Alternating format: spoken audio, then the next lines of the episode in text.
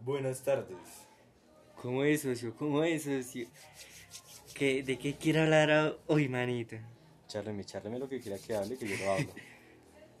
Decite algo que... Algo que le diría a su novia si la tiene enfrente y será así reinspirado. Pues yo estoy así reinspirado, le diría. Espera, espera, pero con una voz re como de locutor, papá. Pues yo le diría así. Cuando te veo, se me salen los mocos. o diría algo así como. En tus ojos veo el color de la popó de mi perro.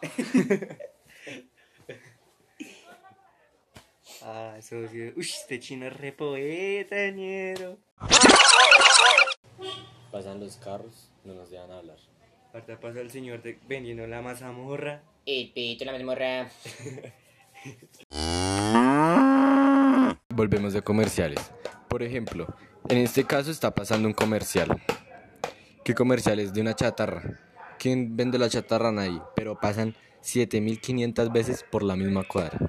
Y esos, esos manes a uno le ven, compren chatarra, uno va a vender algo re, que costó re harto. Uno va y se los vende a ellos, y putas a uno solo le dan mil pesos.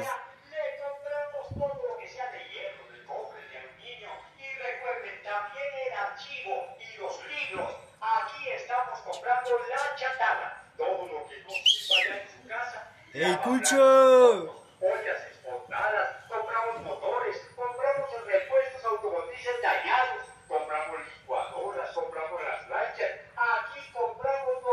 lo corta, lo corta.